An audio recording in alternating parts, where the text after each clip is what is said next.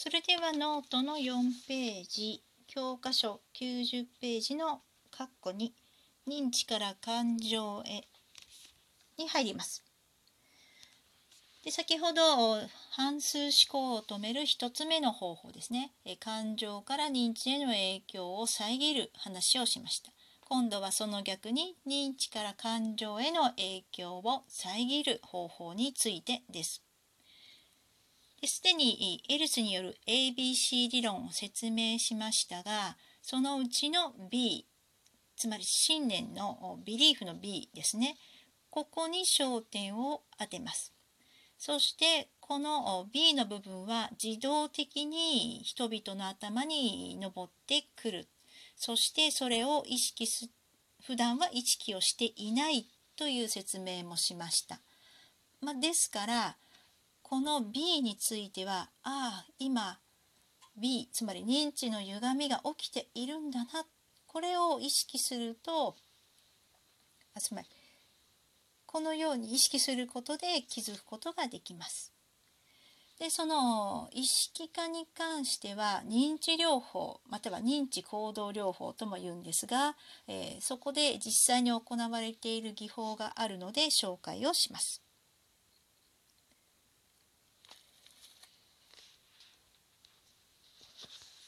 教科書の91ページ上にある表8にも見ながら聞いてください。または皆さんにお配りしたもう一つの資料第8回資料を見ながら聞いてください。資料が2つありながら説明を聞くの大変かと思うんですけども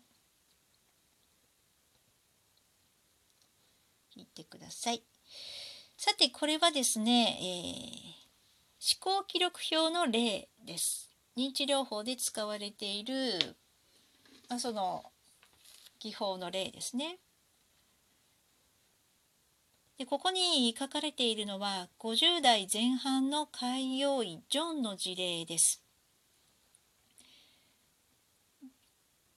でここからは資料を見ていきましょうか。資料を見ますね。資料1です。思考記録表と書いてありますが、ジョンは一体どういう悩みを持ってこの心理療法を受けに来たのでしょうか。えー、ジョンはですね、えー、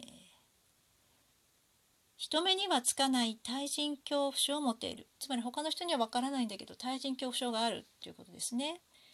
で、まあ、いろいろこう考えてしまうんですけれども今ジョンが悩んでいるのはサインをする前回の会議の議事録が手渡されるのを待っているというものですと。何でしょう？議事録手渡されるの何が、まあ、悩みなんでしょうか？私はとても不安でした。でセラピストこれ治療者のことです。その不安の強さはいかほどでした ?90% ぐらいですね。その状況でどんな考えが頭をよぎってあなたをそれほど不安にしたのでしょうか？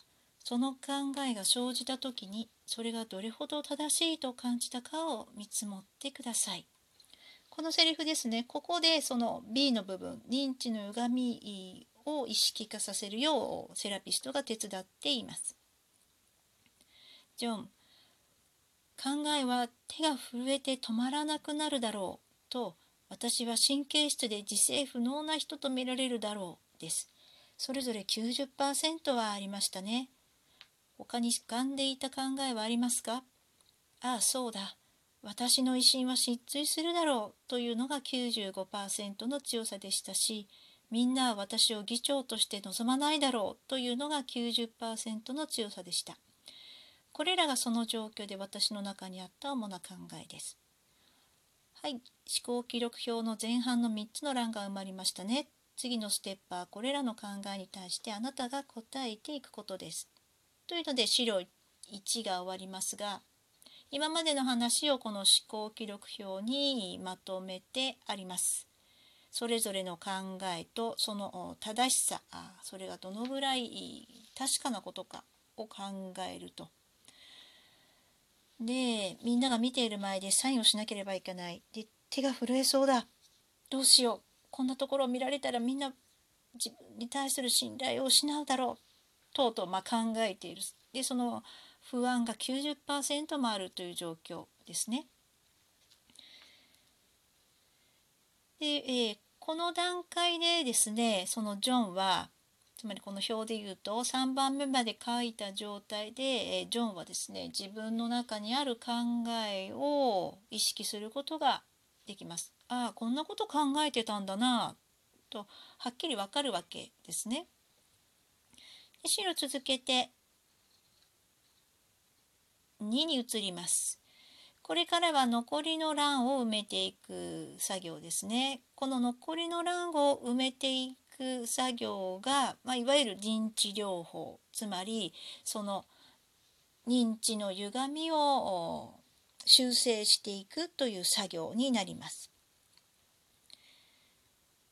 えー、説明の部分はちょっと飛ばします。さて次のステップはセラピストの力を借りてジョンがですねそれらの考えに対する反応を作っていくことであると。セラピスト、あなたの最初の考えは手が震えて止まらなくなるだろうというものですね。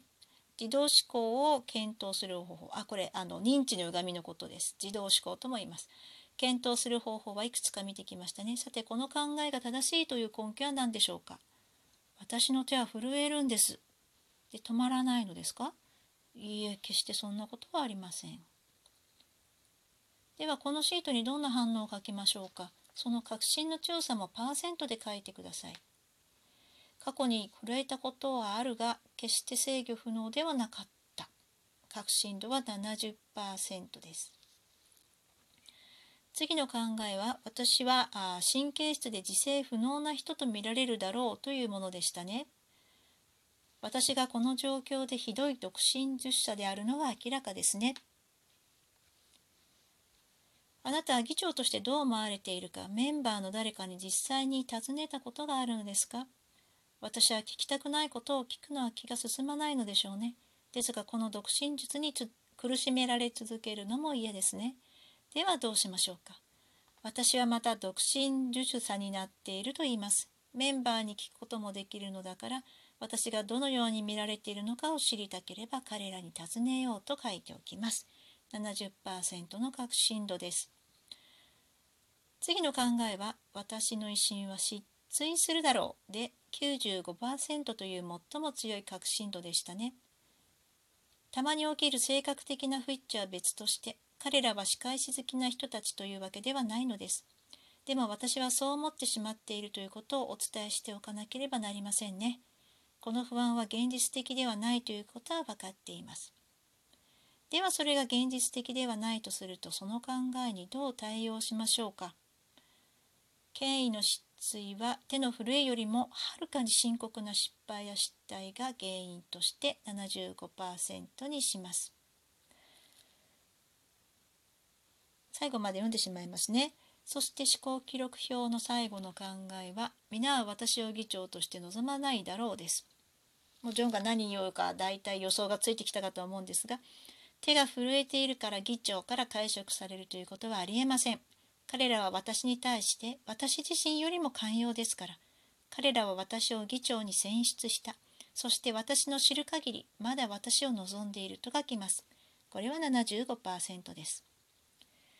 さて、これらの考えと一緒に思考記録表を見直してみましょうと。あなたは今どれほどの不安を感じていますか？明らかに下がっていますね。40%でしょうか違ったように考えていることがわかりますし、これらの新しい考えを信じると違ったように感じることができます。それは良かったということで上の表に戻りますね。先ほど3番目まで書きました。で4番目の欄にはこの一つ一つの自動思考認知の歪みに対して「あなたは本当にそう思いますか?」とセラピストが問いかけた結果が書いてあると。で止まらない手の振り絶対止まらないと思ってたんだけどあ前止まったことあったなうんだから何て言うんだろうなうん、いや今回も絶対止まらない制御不能とは言えないよねああ独身術者になってたな人の気持ちをこうだと考えていたけどもそうだって決まってはないよな。そもそも議長に選ばれたってことはみんなが信頼してるっていうことなんだから手が震えたぐらいで全然その影響は受けないよな。とまあこのようにですねあのジョン自身が自分の理性やその思考力を活用して認知の歪みを修正していきます。セラピストはアドバイスはしますけどこう考えなさいっていう指示をしないですよね。